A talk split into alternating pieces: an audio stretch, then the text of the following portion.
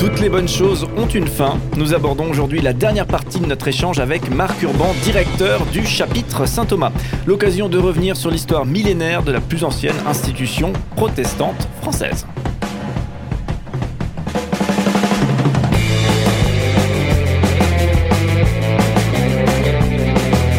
Cinq colonnes à la une, notre invité de la semaine.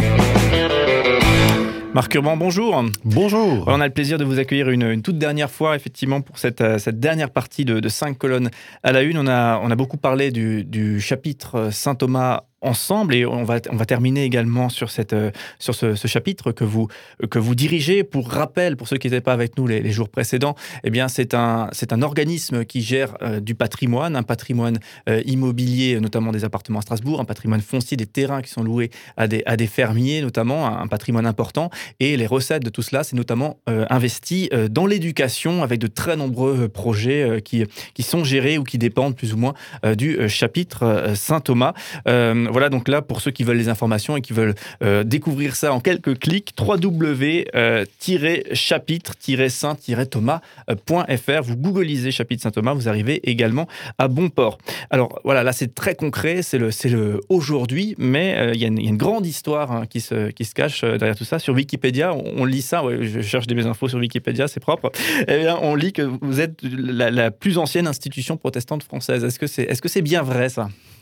Oui, oui, c'est bien vrai. Alors, euh, évidemment, l'histoire protestante euh, n'a fait que commencer qu'en 1524, donc euh, ben, forcément, on était présent dès le, dès le départ, mais l'origine du, chapitre remonte au, au 7e siècle, donc au temps de la christianisation de, de, l'Europe euh, quand un moine écossais arrive à, Strasbourg, fonde un monastère euh, et construit une première église euh, en bois qu'il appellera Saint Thomas, église Saint Thomas. Et c'est la vie de ce monastère et de cette église pendant trois siècles qui vont donner en fait la naissance en l'an 1031 au chapitre de Saint Thomas.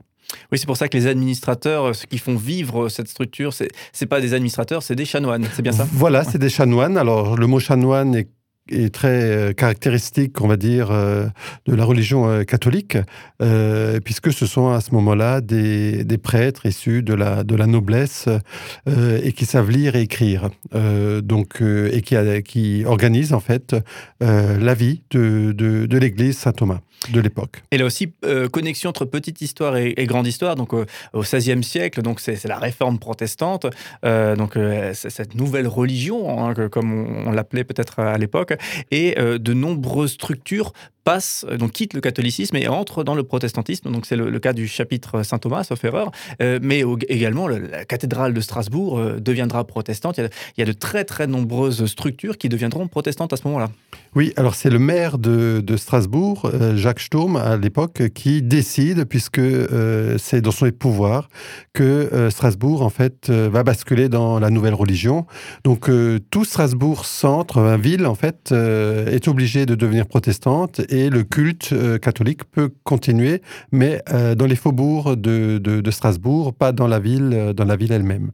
Pour le chapitre, c'est pas simple non plus, puisqu'il va mettre deux ans entre les chanoines. Il y a des batailles. il y en a qui prennent des titres de propriété et qui partent à Kehl. et ensuite, il y aura des négociations pendant deux ans. et à un moment donné, bah, ils reviendront. Et c'est à ce moment-là que le chapitre deviendra vraiment protestant. Et là où l'histoire a fait que, que, par exemple, la cathédrale de Strasbourg est redevenu catholique. Hein. Euh, qu'est-ce qui a fait qu'il n'y ait pas eu ce, rebasculement dans l'autre sens? Bah, c'est une bonne, euh, c'est une bonne question. Je pense que le chapitre euh, était déjà tellement euh, administré par par la communauté protestante qu'il était impensable en fait qu'il rebascule dans, dans, la religion catholique, puisque le chapitre à l'époque, à son origine, était là pour faire fonctionner le l'église Saint Thomas. Or maintenant, il y avait une paroisse Saint Thomas qui, qui a existé. Le chapitre ayant lui-même bah, s'étant donné d'autres missions en fait. Alors du coup, aujourd'hui, on, le disait tout à l'heure, il y a de très nombreuses actions. Il y a notamment un foyer étudiant avec 300 étudiants euh, qui sont, qui sont logés par, le foyer. Il y, a, un restaurant universitaire euh, labellisé Cruz, donc vraiment ouvert à tous. Il est bien connu à, Strasbourg, il s'appelle le Stift. Est-ce que euh, ça ne vient pas titiller certains adeptes d'une laïcité dure de, effectivement, de, voir finalement l'Église protestante, le protestantisme, connecté à la, à la vie étudiante laïque?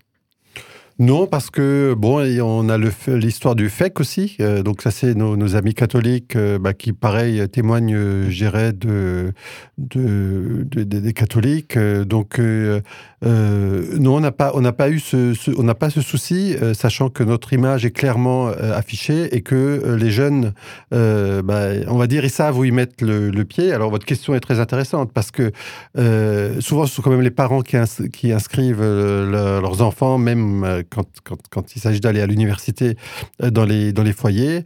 Et euh, tout d'un coup, les, les, jeunes, quand ils arrivent, ils découvrent le mot protestant euh, à l'entrée du, du, Porsche et ils se mettent en. C'est eux-mêmes qui le disent, en position PLS. Donc, c'est-à-dire qu'ils n'ont pas vraiment envie d'y aller. Ils ont, oh là là, mais je ne veux pas aller chez le protestant, pourquoi je suis puni? Et en fait, deux ou trois ans après, ils ont surtout aucune envie d'en repartir. Oui, effectivement, c'est aussi un, foyer étudiant qui est, connu pour une, vraie vitalité, hein, une, vie euh, des étudiants entre eux. Et effectivement, il y, a, on le disait précédemment, des, aumôniers, hein, donc des pasteurs euh, euh, qui, font, qui aident aussi à faire vivre cette vie. Je crois que c'est un, vrai plus hein, pour, pour ces jeunes. C'est un vrai plus parce que euh, sans être dans le prosélytisme, en fait, euh, ça permet de parler de religion, et là je mets le mot vraiment au, pluriel, euh, voilà, et d'aller même jusqu'à, je sais pas, des, choses comme le, yoga, qui évidemment n'est pas une religion, mais à des pratiques qui peuvent parfois aussi interroger. donc, et ça permet justement d'échanger, et ça permet, enfin, la présence des aumôniers est là aussi pour que les jeunes aient des contacts entre eux, et que du coup, ben, des liens d'amitié se, créent et que se, rompent ou qu'on évite que la solitude ne naisse. Euh, oui, la solitude, j'imagine qu'on. Là, j'ouvre pas la parenthèse, parce que c'est une parenthèse qu'on a tellement ouverte, euh, l'impact du Covid sur la, vie, mais euh, j'imagine qu'on pourrait en, parler longuement sur ces foyers de, jeunes où il y a eu sûrement une forme de, solitude également avec ce, fameux confinement. pour conclure notre échange, j'aimerais parler rapidement de la médiathèque protestante, qui elle aussi se, situe à, Strasbourg, au, quai Saint-Thomas. Donc, une médiathèque, vous pouvez y aller librement, hein, il y a, de nombreux ouvrages que vous pouvez consulter, mais il y a également des, des œuvres historiques. Est-ce que vous pouvez nous parler de, ces ouvrages précieux? Voilà, donc c'est un fonds de livres anciens qui nous a été légué, euh, là aussi, euh, par plusieurs euh, donateurs, en fait. et donc, ce sont des livres du, du, XVIe et XVIIe siècle. Ce sont aussi des livres qui ont été utilisés. il y a notamment des Bibles, et donc des Bibles avec, bah, qui sont imprimées dès la naissance de, de, de, de, de l'imprimerie. Euh, et euh, ce qui est très remarquable aussi, c'est que ce sont des livres qui ont vécu. Euh, alors là, je vais trahir un secret, évidemment, euh, mais c'est vraiment pour vous inviter à venir euh, visiter ce, fonds de livres anciens. On trouve par exemple des Bibles où bah, les différents utilisateurs ont, mis des annotations et ont commenté de manière parfois ironique les, des, versets bibliques. Alors, ce qui pourrait, évidemment, dans un séminaire qui était là pour former des, des pasteurs, peut, peut, interroger. Et je pense qu'il y aurait un réel travail de, de thèse à, à faire autour de toutes ces annotations euh, parce que parfois, il y en a qui sont aussi un peu coquines, euh, ce qui est très surprenant, évidemment, pour euh, l'époque où on, imagine que ces annotations ont pu être, ont pu être faites.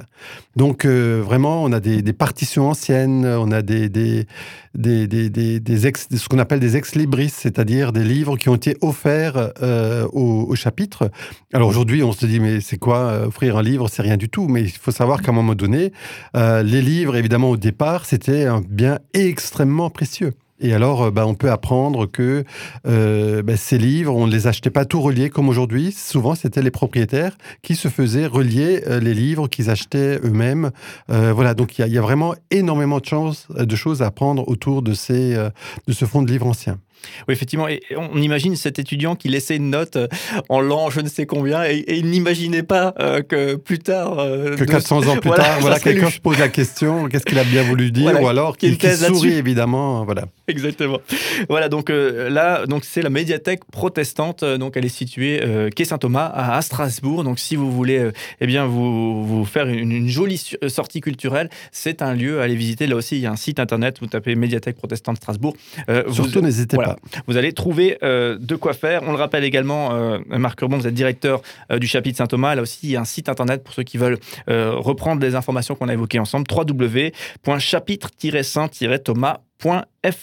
Merci beaucoup en tout cas d'avoir été avec nous toute cette semaine, nous avoir fait vivre ce, patrimoine, nous avoir partagé également votre histoire. C'était très très très intéressant et, et on pourrait continuer longtemps à vous, à vous, écouter, à vous interroger. Il y a beaucoup de sujets qu'on a fait qu'effleurer finalement. Merci à vous. Avec grand, grand plaisir. Et avec grand plaisir. Voilà, au plaisir de, de vous retrouver prochainement.